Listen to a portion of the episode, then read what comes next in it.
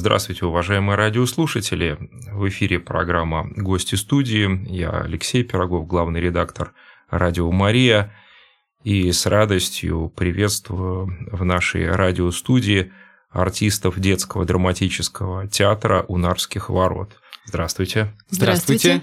И вначале я хочу поблагодарить художественного руководителя театра у Нарских ворот Валентину Михайловну Луц за то, что пришла на радио Мария. Была у нас прекрасная беседа, и сегодня, по сути, продолжение этой беседы, но вот уже с артистами театра. И также будет литературно-музыкальная композиция, которая подготовлена силами артистов театра Унарских ворот. Представьтесь, пожалуйста. Здравствуйте, мы пришли сегодня таким э, семейным тандемом. Вот, э, моя супруга Марина, Марина Петромаева. Да, да, и я, Роман Сидоренко.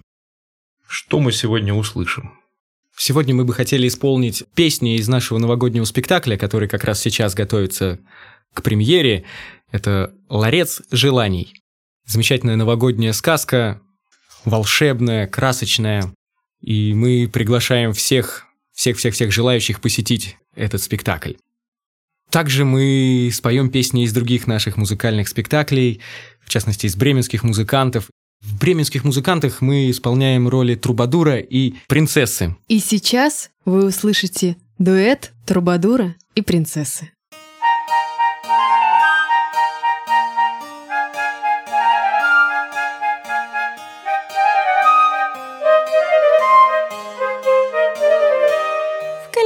птица,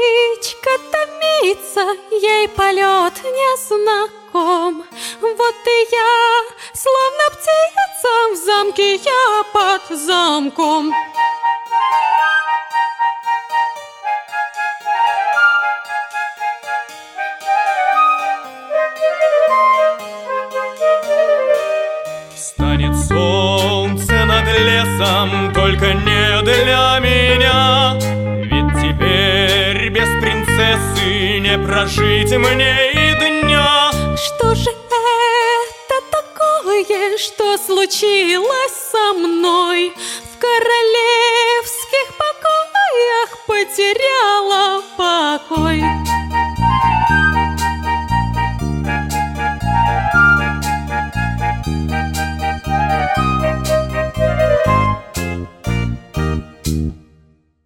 следом прозвучит песня Трубадура.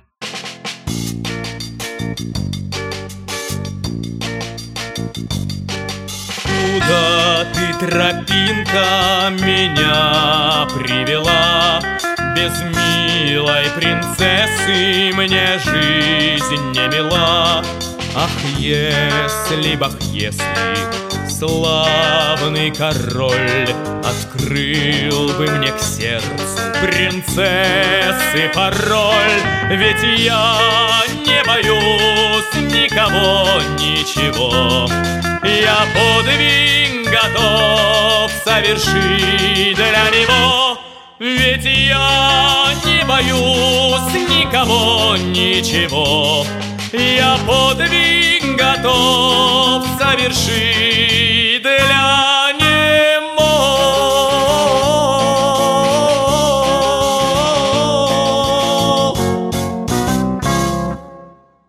Ну и, конечно же, всеми любимая песенка «Друзей». Ничего на свете лучше нету, Чем бродить друзьям по белу свету. Тем, кто дружен, не страшны тревоги, Нам любые дороги дороги, Нам любые дороги дороги. Ла-лай-ла-ла-ла-лай, ла-ла-ла-лай-лай, ла-ла-лай,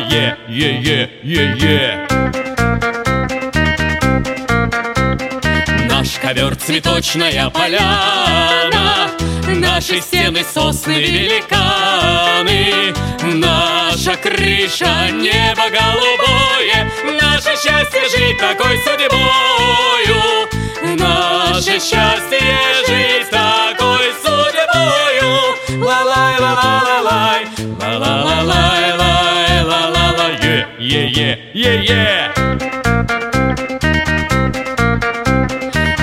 свое призвание не забудем. Смех и радость мы приносим людям. Нам дворцов заманчивые слуды Не заменят никогда свободы. Нет.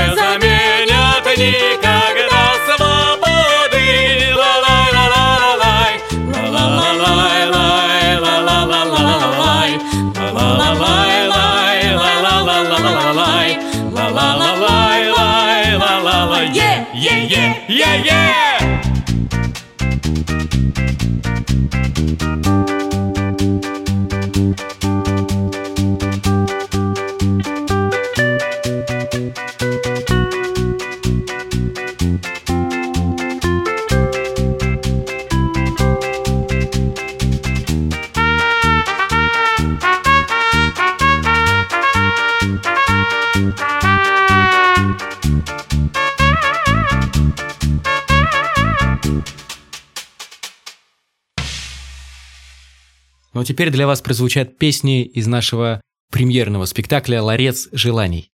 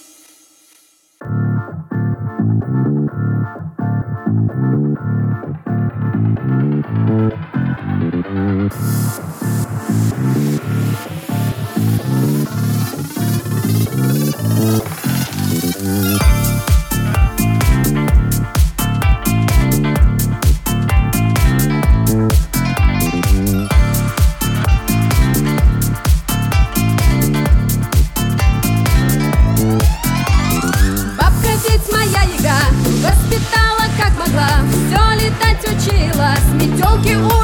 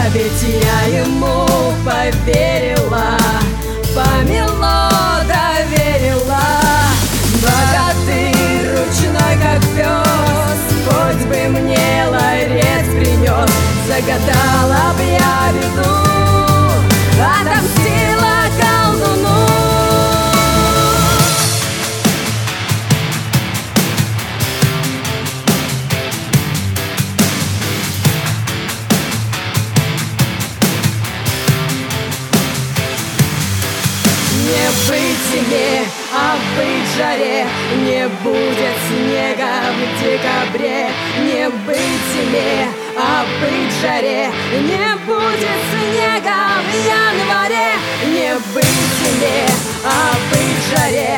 Не будет снега в феврале Не быть зиме, не быть зиме Не быть зиме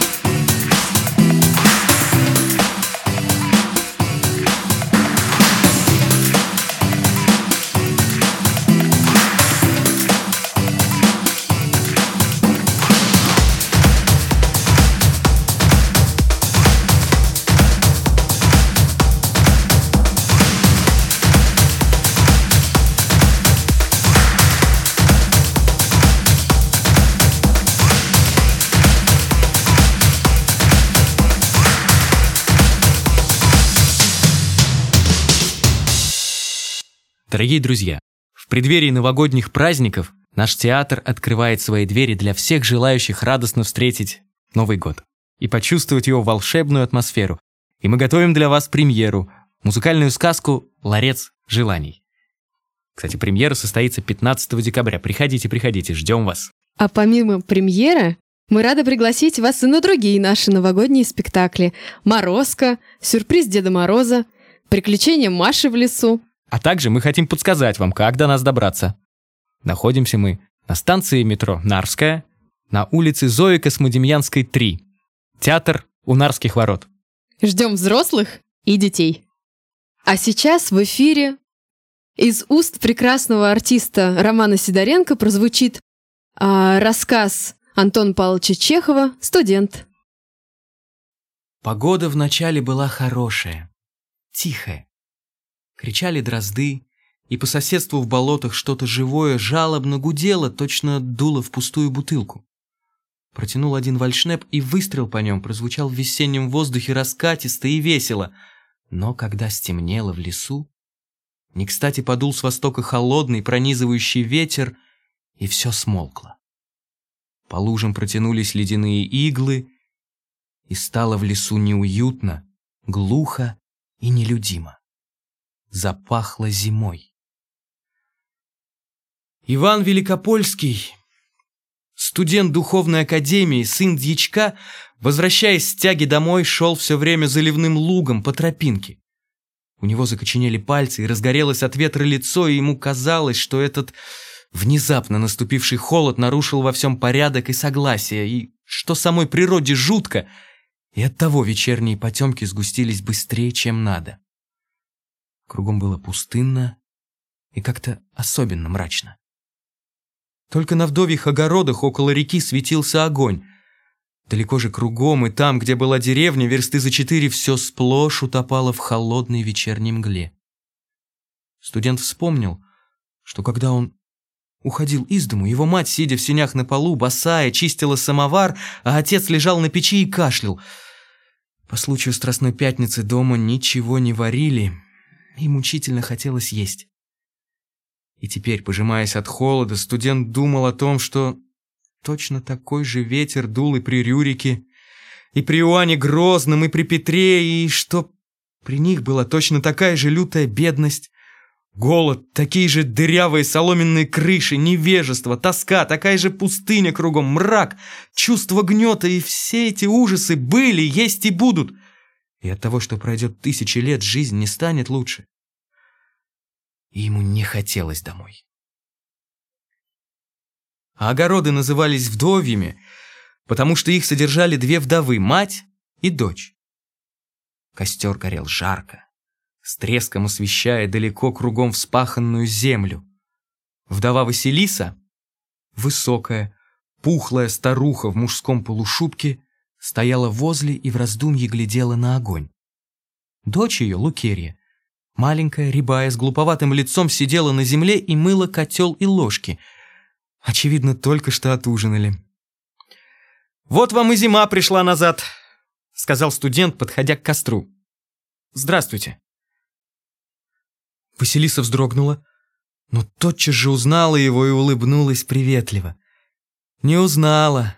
Бог с тобой», — сказала она. «Богатым быть». Поговорили. Василиса, женщина бывалая, служившая когда-то у господ в мамках, а потом няньках, выражалась деликатно, и с лица ее все время не сходила мягкая, степенная улыбка. Дочь же ее, Лукерья, деревенская баба, забитая мужем, только щурилась на студента и молчала, и выражение у нее было странное, как у глухонемой. Вот точно так же в холодную ночь грелся у костра апостол Петр –— сказал студент, протягивая к огню руки. «Значит, и тогда было холодно». «Ах, какая то была страшная ночь, бабушка! До чрезвычайности унылая, длинная ночь!» Он посмотрел кругом, на потемки и судорожно встряхнул головой и спросил, «Небось, была на двенадцати Евангелиях?» «Была», — ответила Василиса. Вот, если помнишь, во время Тайной Вечери Петр сказал Иисусу, «С тобой я готов и в темницу, и на смерть. А Господь ему на это, говорю тебе, Петр, не пропоет сегодня петел, ну, то есть петух, как ты трижды отречешься, что не знаешь меня.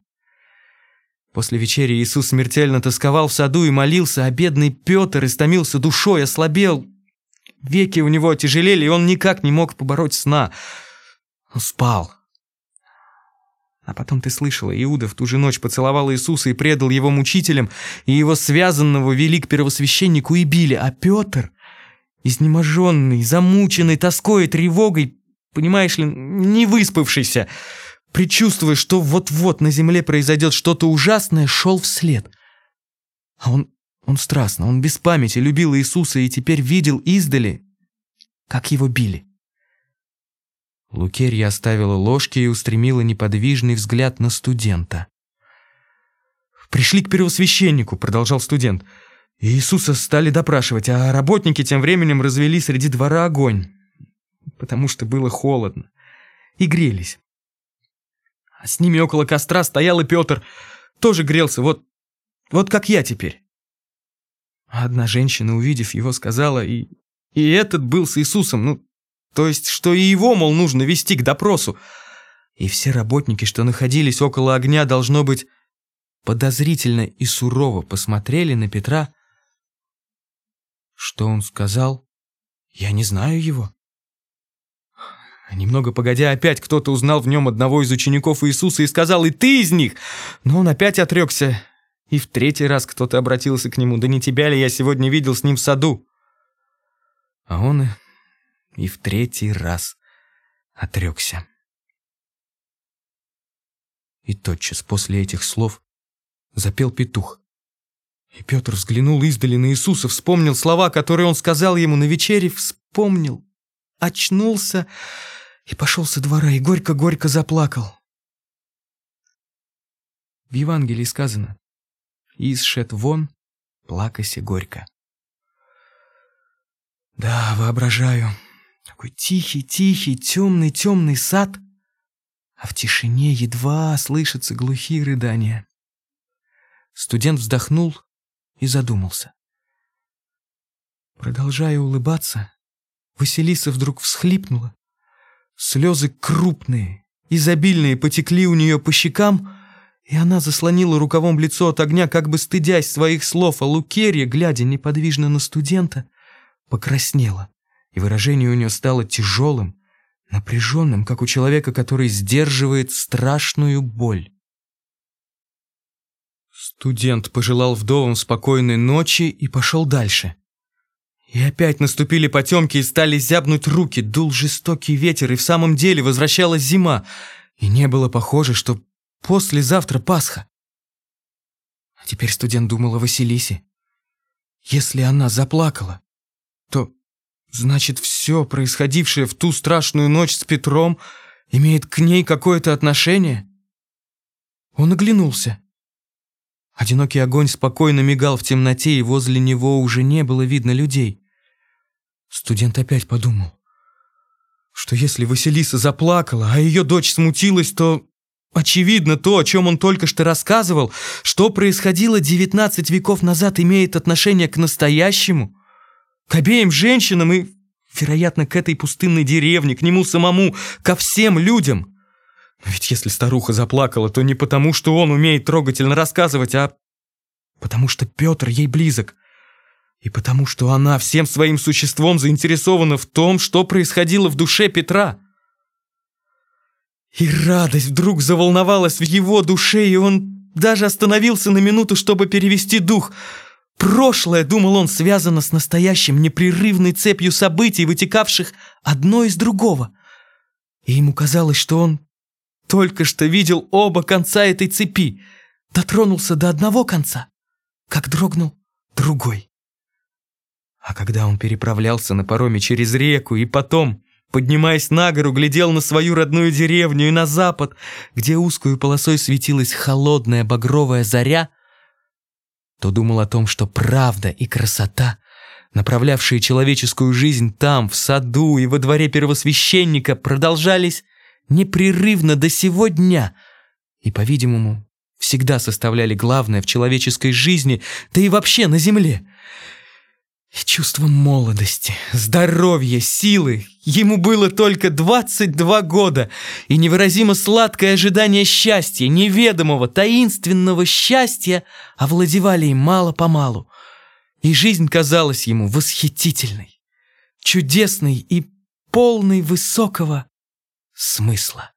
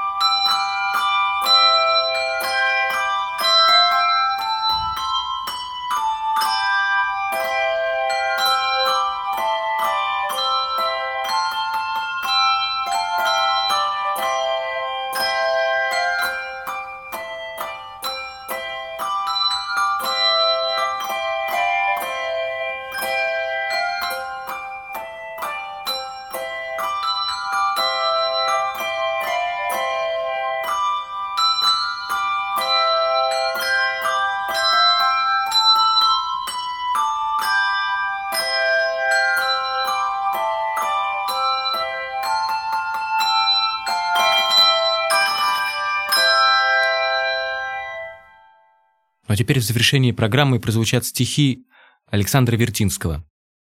А мы прощаемся с вами и ждем вас в нашем театре в новогодние праздники. Прекрасного вам настроения. Александр Вертинский. Ненужное письмо. Приезжайте. Не бойтесь, мы будем друзьями. Нам обоим пора от любви отдохнуть. Потому что, увы, никакими слезами, никакими словами ее не вернуть. Будем плавать, смеяться, ловить мандаринов в тонкой беленькой лодке, уйдем за маяк на закате. Когда будет вечер малинов, будем книжки читать о далеких краях. Мы в горячих камнях черепаху поймаем, я вам маленьких крабов в руках принесу. А любовь похороним. Любовь закопаем в прошлогодние листья в зеленом лесу. И когда тонкий месяц начнет серебриться, и лиловое море уйдет за косу, вам покажется белой, серебряной птицей одинокая яхта на белом мысу. Будем слушать, как плачут фаготы и трубы в танцевальном оркестре в большом казино. И за ваши печальные детские губы будем пить по ночам золотое вино, а любовь мы не будем тревожить словами. Это мертвое чувство уже не вернуть, потому что, увы, никакими слезами, никакими стихами ее не вернуть. Александр Вертинский. Пикколо Бомбина. Вечерело. Пели в юге. Хоронили Магдалину. Цирковую балерину провожали две подруги. Две подруги-акробатки. Шел и клоун. Плакал клоун. Закрывал лицо перчаткой. Он был другом Магдалины, только другом, не мужчиной. Чистил ей трико бензином. И смеялась Магдалина. «Ну, какой же ты мужчина? Ты чудак. Ты пахнешь псиной. Бедный Пикколо Бомбина». На кладбище снег был чище. Голубей городского вот зарыли Магдалину, цирковую балерину и ушли от смерти снова. Вечерело. Город Ник. В темной, сумеречной тени поднял клоун воротник, и, упавший на колени, он завыл в тоске звериной. Он любил. Он был мужчиной. Он не знал, что даже розы от мороза пахнут псиной. Бедный Пикколо Бомбина. В заключение я хотел бы поблагодарить замечательных артистов детского драматического театра «Унарских ворот» Марину и Романа, и также художественного руководителя театра Валентину Михайловну Луц. И напомнить, что театр «Унарских ворот» находится по адресу улица Зои Космодемьянской, дом 3. Спасибо за внимание. До новых встреч в эфире.